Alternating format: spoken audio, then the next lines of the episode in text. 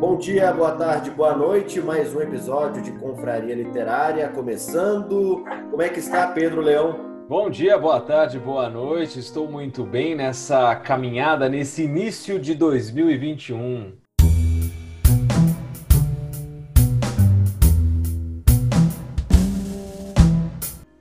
2021, começando com novidades por aqui, você que nos acompanha já sabe. Hoje nós vamos falar sobre o livro Becos da Memória. Antes da gente trazer a nossa convidada, a primeira vez que a gente tem uma convidada aqui no nosso podcast, Pedro, faça as honras aí, se puder, sei que você está com li o livro nas mãos. Leia para a gente o resumo.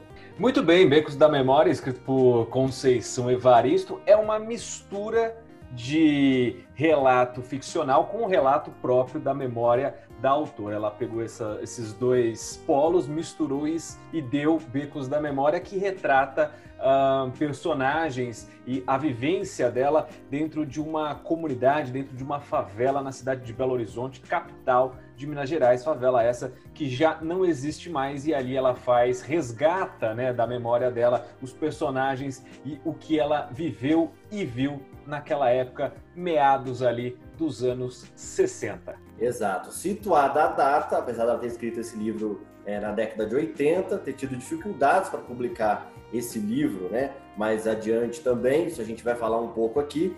É, situada a data, vamos situar agora a localidade. Pedro Leão que me trouxe um desafio aqui no episódio anterior. É, eu, como Belo Horizontino, ele queria que eu falasse qual favela era essa. Eu fiz minha pesquisa, descobri, descobri que se trata da favela do Pendura Saia, em Belo Horizonte, ela que foi é, desfavelizada, né, digamos assim, usando esse termo que é usado no livro, inclusive, né, para dar lugar à continuidade à expansão da Avenida Afonso Pena, essa favela que ficava ali na região centro-sul de BH, minha cidade natal, ali na região onde hoje é o bairro do Cruzeiro. Portanto, já trouxe aqui essa situação, trouxemos aqui a localidade, a data e agora vamos falar com ela, a nossa convidada, Anselma Garcia de Sales, doutora em letras pela USP. Seja muito bem-vinda, obrigada por falar conosco. Muito bem-vinda. Muito obrigada pelo convite. Bom dia, boa tarde, boa noite a vocês todos que, se, que estão aqui batendo papo comigo e aos ouvintes. É isso, é isso aí. O pessoal está acostumado com essa saudação nossa, é muito legal que você tenha feito também, sem a gente combinar. Gostei de é. ver, mas vamos lá. É, a gente está falando aqui para que o nosso leitor que se interesse, né? A gente já vai fazer a, primeira pergunta aqui para Anselma, mas para o nosso ouvinte leitor ficar atento, né? O livro é Becos da Memória, como a gente falou, da Conceição Evaristo. Essa é a terceira edição dessa obra, publicada então essa terceira edição pela editora Palas. Pedro Leão, fique à vontade, comece então por você. A primeira pergunta, a nossa entrevistada, nossa especialista aqui no Confraria. Muito bem, Anselma, vamos abordar é, o jeito que a, a, Conceição escreveu esse livro, porque eu achei assim muito interessante. Ele poderia ter sido um romance escrito numa forma é, comum, que né, a gente está bastante acostumado aí quando pega uh, um livro de romance para ler, mas na verdade esse livro ele é feito de fragmentos, né? Justamente a fragmentos da memória da autora. Então, é, ele não segue realmente uma ordem, mas ele tem ali cada é, trecho como um relato. E tudo isso, né, todas essas memórias vão se costurando numa grande colcha de retalhos e acaba saindo o livro.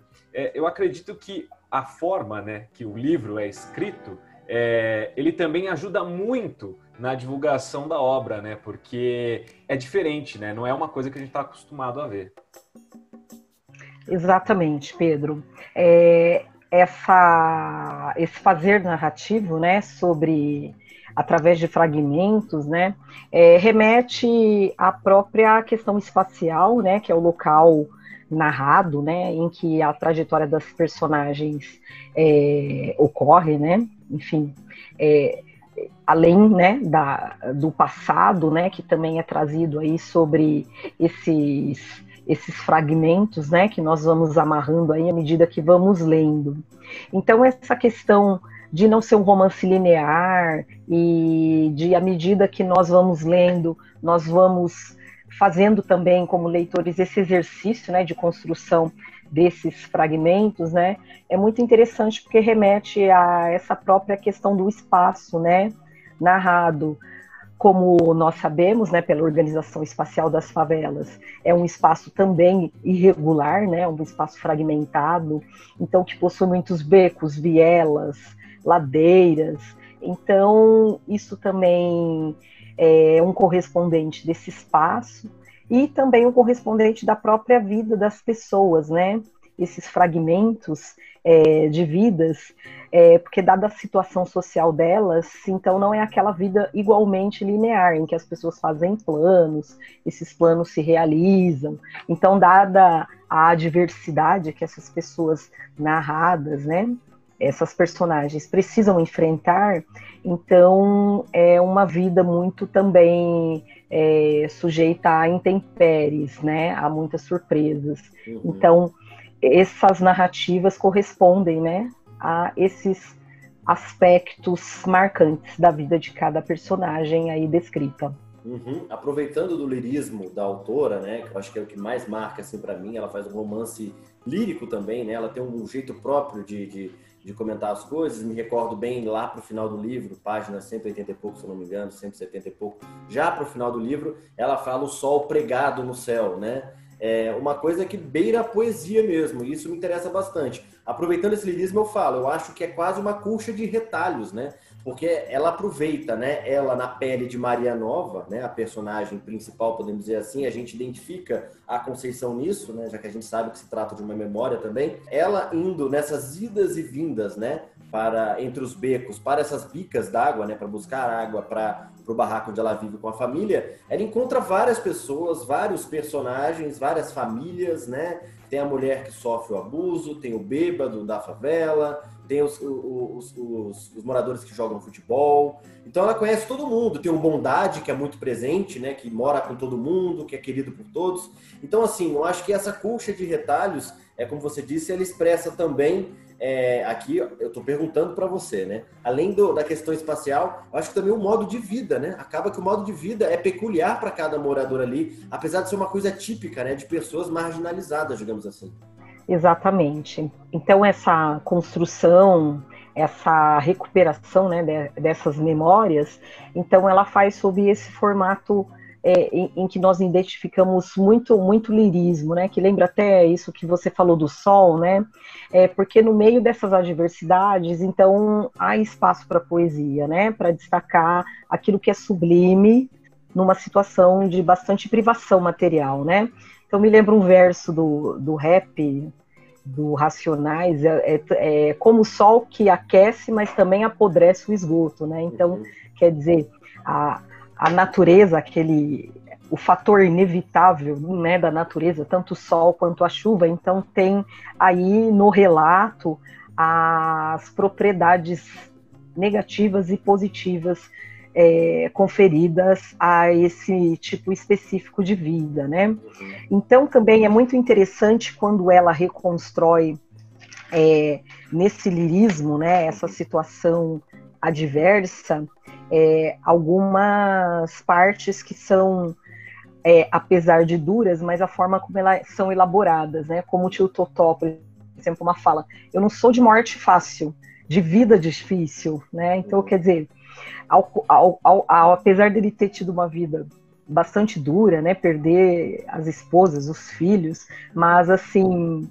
É, a morte não é fácil, porque ele é uma pessoa que, né, ele é, é, é, é pelo que é narrado, ele tem cerca de 90 anos, né? Então Sim. é uma pessoa que, que é, é longevo, né? Apesar de ter passado por tantas coisas, né?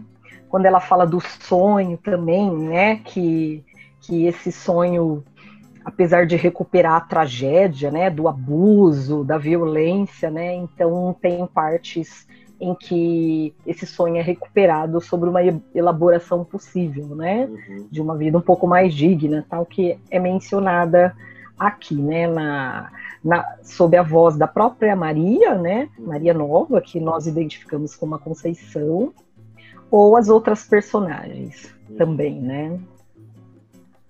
Olha, eu queria fazer aqui um, um comentário que é, se a gente pegar esse livro que foi escrito na, na década de 60, quer dizer, na verdade ela vivenciou isso na década de 60, escreveu no final dos anos 80, é, os tipos, os personagens que ali são narrados, a gente percebe que uh, eles existem, né? São personagens que passados aí é, 50 anos uh, de, de, história do Brasil, uh, continua acontecendo a mesma coisa. Você tem uh, as mulheres trabalhadoras, lavadeiras, que hoje são domésticas, você tem o, os malandros, os vadios, você tem o, o trabalhador braçal, você tem a, a, menina sonhadora que quer, que quer estudar, né? São, são vários personagens e você vê que é, a narrativa pode mudar um pouco, o contexto histórico também, mas são personagens que ainda hoje existem nas periferias das grandes cidades, né?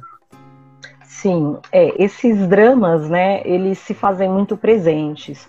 É, por exemplo, nós observarmos hoje as favelas, né, a maior parte delas são casas de alvenaria, né? É claro que nós ainda podemos ver, né, presenciar muitos barracos de, de madeira, à beira de córregos, enfim, né? Mas são desigualdades dentro da desigualdade, né? Quer dizer, aquele ambiente completamente marginalizado, ele também possui em si uma certa estratificação ali da pobreza. No entanto, esses dramas, né, essas situações sociais, elas são muito recorrentes. A questão do alcoolismo, por exemplo, né? Porque se a gente vai para uma para uma periferia, né, uma favela, o que a gente vê são diversas biroscas, né? né esse, é, é, quer dizer, se elas existem, é, se elas existem porque há demanda, né, uhum, disso. Então é aquela situação muito recorrente. O homem que bebe, né, a mulher sai para trabalhar, o homem bebe, aí ele ele chega em casa, pega o dinheiro que ela ganhou do trabalho, ou o dinheiro que ele ganhou, né? Ele chega do trabalho e vai beber. E a violência quando doméstica. Não agride, né? Quando não agride isso, a mulher quando chega em casa. Isso, né? Ou as crianças, né? Como elas vivem nesse universo, né? Apesar da privação, elas ganham dinheiro, porque elas também estão sujeitas ao trabalho infantil, né? Elas ganham dinheiro e gastam com doce, com coisas que elas desejam ali. O dinheiro é pouco, mas seria para comida, né? Então são situações muito parecidas que a gente vê as crianças no farol, que é, quer dizer, não é para comprar brinquedo, né? A gente sabe que é para sobrevivência das pessoas. E isso que Conceição Evaristo relata aqui na vida da Ditinha, o da da, das outras, da Cidinha, enfim, uhum. essa, é, é, essa né? extrema privação, a Cidinha Sidoca, né, que, uhum. que aí é o próprio corpo, né, que é, que é, que é usado, uhum. né, para é, é, é, é, vender, né, o seu corpo é vendido, né, para uhum. sobrevivência, então, a, como, como a gente vê isso é, muito presente também, não, não estamos falando aqui de literatura comparada, mas como o Pedro falou, a recorrência da temática, né, em Carolina Maria de Jesus, em Quarto de Despejo. Então, são cenas muito semelhantes, né, da embriaguez, da violência doméstica, da, da falta de, de suporte alimentar e emocional também para as crianças, né? Uhum. É, porque essas pessoas precisam trabalhar o dia inteiro e as crianças ficam lá, né? Quando não já tem uma certa idade, vão juntas para o trabalho, a esmola, aquela senhora que pediu esmola, o filho paralítico, né, que se acidentou com os tratores que foram abandonados ali num primeiro momento da desfavelização, né?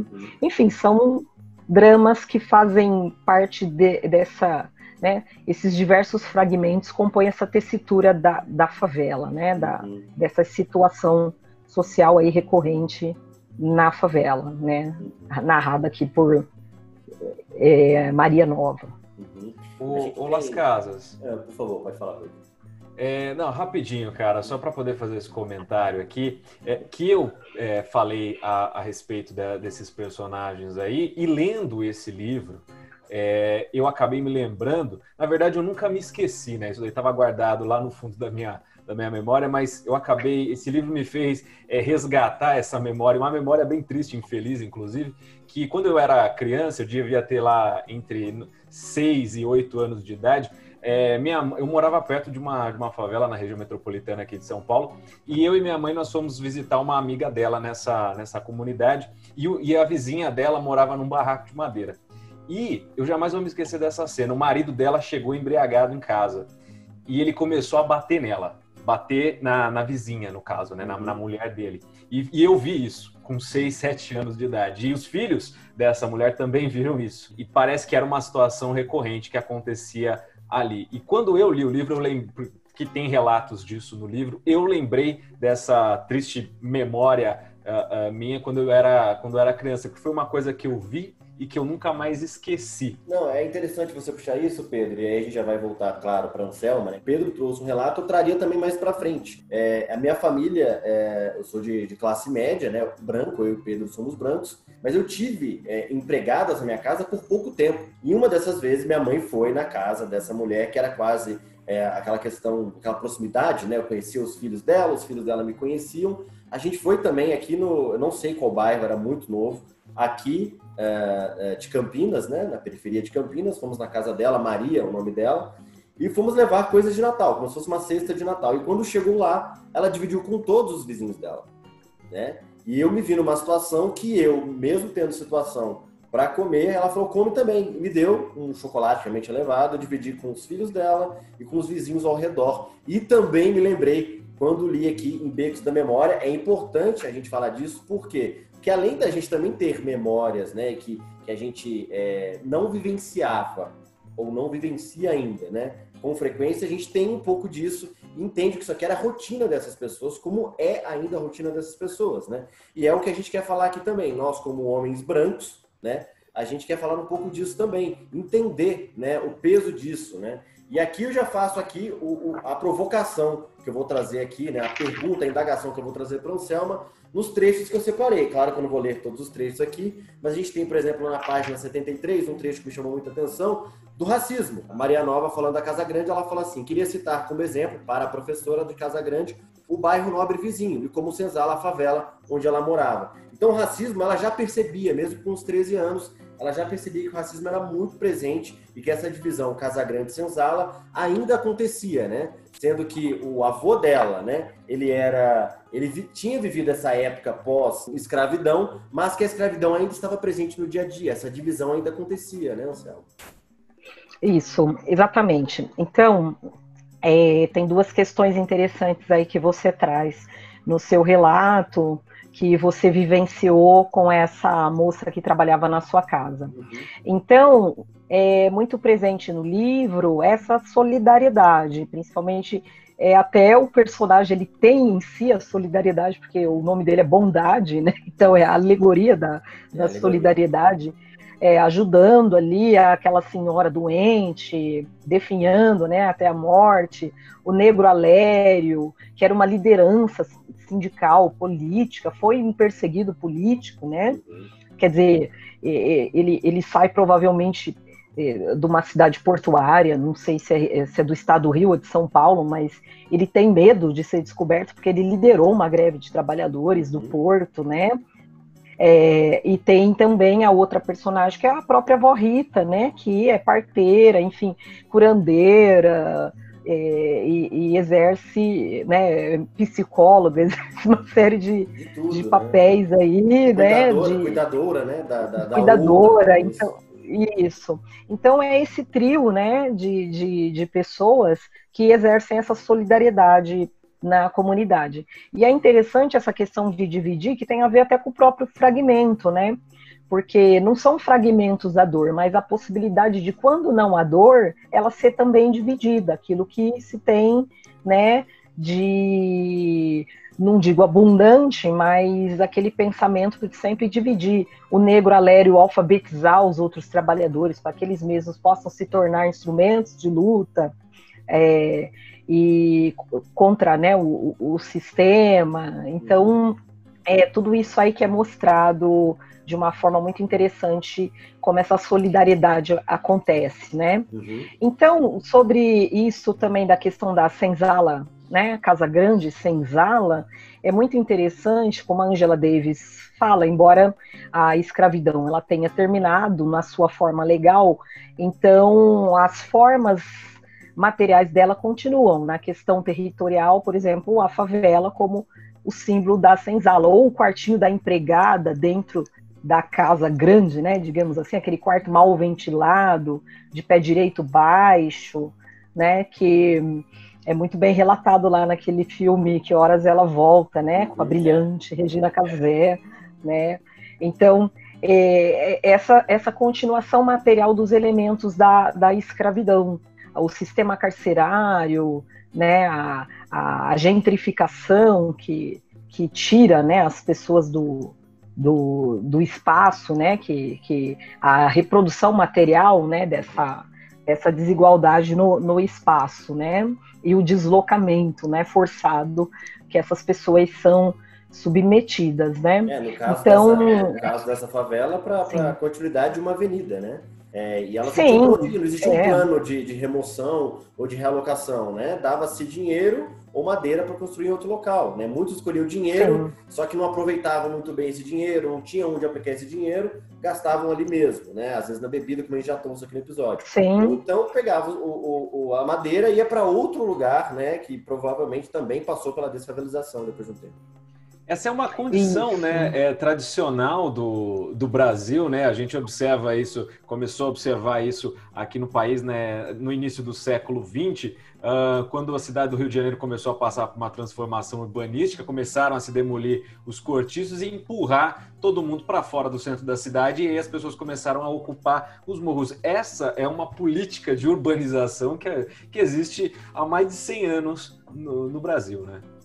Sim e totalmente ligada ao processo da escravidão, né? Da, é, porque essa questão da não integração das pessoas, né, que é outrora eram submetidas ao trabalho compulsório, mas ainda que li, libertas, né, porque a gente sabe que quando a abolição ela é formalmente assinada, havia poucos, é, menos de 5% de escravizados, né, porque o processo abolicionista já tinha surtido seus resultados e é, enfim, as, as, pessoas estavam ali é, mais ou menos integradas. Então, como é, essas pessoas que viviam nesse entorno aí da, do centro, né, das grandes capitais, elas foram aí é, relegadas para as periferias, né? Tanto o nome Cidade de Deus, eles foram tão longe, né, que eles, eles se denominaram estar na Cidade de Deus, assim, muito longe da, daquele, daquela localização ali central, na região portuária, onde era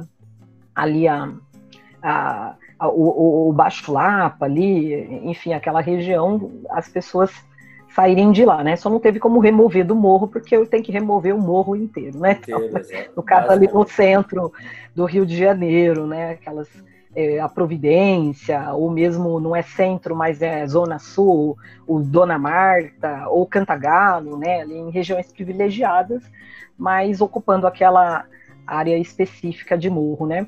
Então é interessante como a menina, a Maria, né, a Maria Nova, como ela recupera, né, nessa, nessa análise dela na escola, a, essa, essa memória, né, que é essa configuração urbana e esses elementos que são mantidos, né? No poema Vozes Mulheres, ela, ela mostra muito bem isso, a trajetória da bisavó, da avó, da mãe, da filha, né? Como que vão sendo mantidas essas, essas condições que remetem à escravidão, né? E ela, no caso, a filha, né? Uhum. É, rompendo com esse, com esse processo, né? Com, com esse quase destino aí manifesto, né? Uhum. Então é, é muito interessante isso. Eu acho que a gente conseguiu fazer aqui nessa primeira parte, nesse primeiro episódio que a gente vai trazer uh, no Confraria Literária a respeito de Becos da Memória de Conceição Evaristo, a gente conseguiu aqui trazer detalhes da obra é, que fazem que as pessoas se interessem, sem dar nenhum spoiler, digamos assim, ou adiantar a história ou o final da história. Eu acho que a gente está de parabéns aqui os três por não por não entregarmos muito a história. Então acho Uma que a gente pode palmas. O fato é que é, está feito aqui pelo menos uma parte né, desse nosso papo. O próximo, no próximo episódio, a gente vai fazer um pouco mais sobre a autora, sobre quem é, né, quem foi, mas principalmente quem é hoje Conceição Evaristo. Ela que tem ganhado espaço cada vez mais, ainda bem. Muito obrigado, Anselma. Muito obrigado, Pedro. Até mais, até semana que vem. É isso aí, valeu. Obrigada, gente. Até breve.